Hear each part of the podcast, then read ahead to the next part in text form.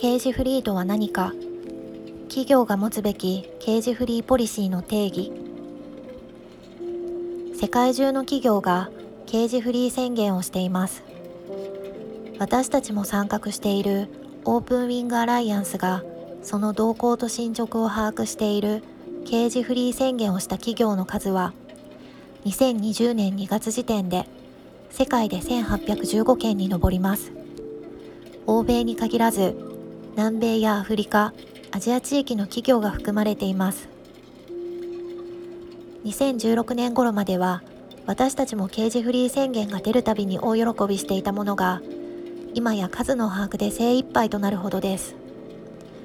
毎日のようにどこかの地域から刑事フリー宣言が聞かれるような状況になっています。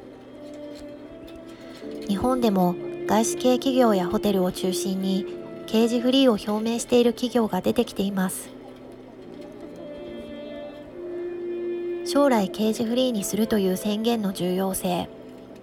将来例えば2025年や2027年までに刑事フリーの卵に切り替えるという宣言を今出すことに大きな意味があります。なぜなら企業は価格の上昇を突然吸収することはできずまたそれは消費者も同様です。意識の向上とともに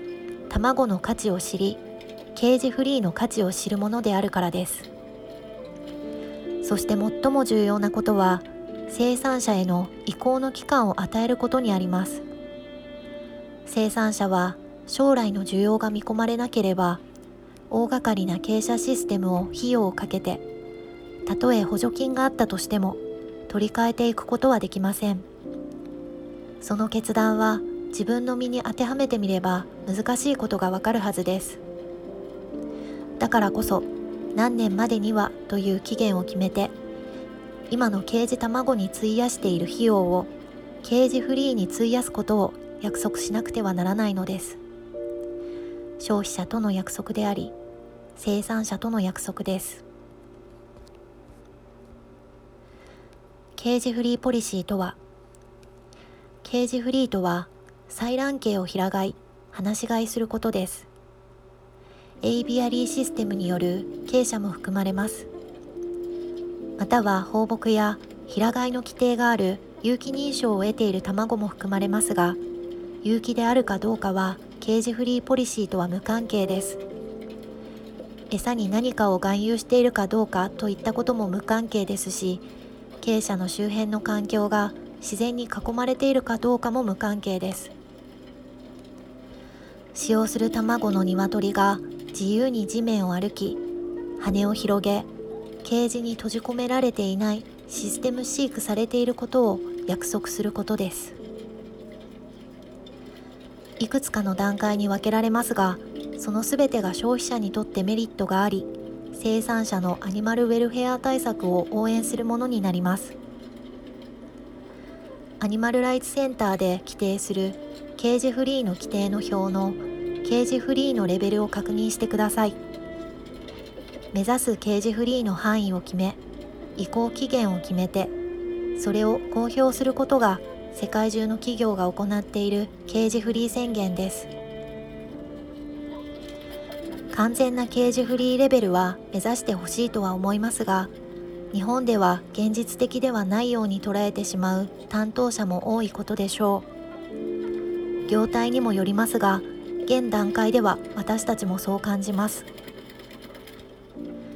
アニマルライツセンターは自社製品のケージフリーのレベルを強く推奨します。消費者に分かりやすいためです。とはいえ殻付き卵のケージフリーや加工卵を含むケージフリーも範囲を明確にすることで同様に消費者に分かりやすく知らせることは十分に可能ですので推奨します。ケージフリーまでいかないけれど大きな一歩。またいつまでという時期の言及をせずに将来ケージフリーに切り替えていくことを明言する取り組みやケージフリーの商品を1商品以上メニューに導入しそれを発表するような取り組みも暴力のない社会を作るための大きな一歩として素晴らしい取り組みであると言えます。刑事フリーマーク。刑事フリーに移行することまたはすでに移行したことを企業が表明する際それを表す決まったマークやロゴはありませんがアニマルライツセンターではケージフリーのロゴを配布していますケージフリーを宣言した企業はこれを自由に使用することが可能です自社がケージフリーであるまたはケージフリー宣言をすると決定した場合ご連絡ください。